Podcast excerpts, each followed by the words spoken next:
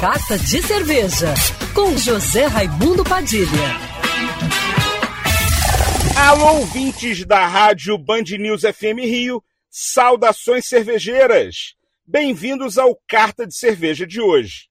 Nesse sábado, dia 30 de julho, o Barbecue Beer Festival está de volta depois de dois anos sem evento no Rio de Janeiro por causa da pandemia.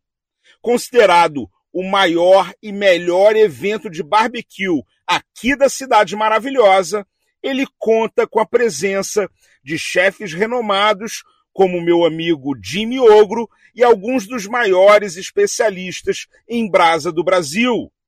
Tudo isso open food e open bar durante 10 horas de evento, com mais de 30 estações de cortes premium liberadas para você aproveitar o que existe de melhor no mundo do churrasco, além de acompanhamentos incríveis. E a cerveja não podia ficar de fora.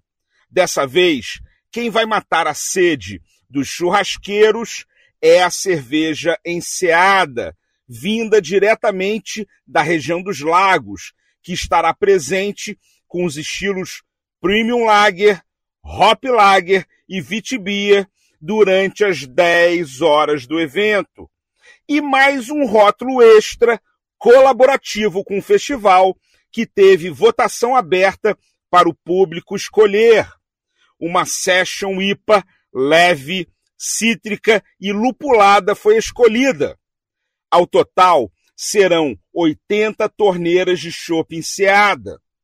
O Barbecue Beer Festival acontece na Arena 3 do Parque Olímpico, na Barra, de meio-dia até as 10 da noite do dia 30 de julho, sábado agora.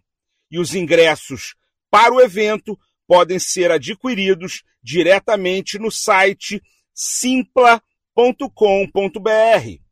Vejo vocês por lá.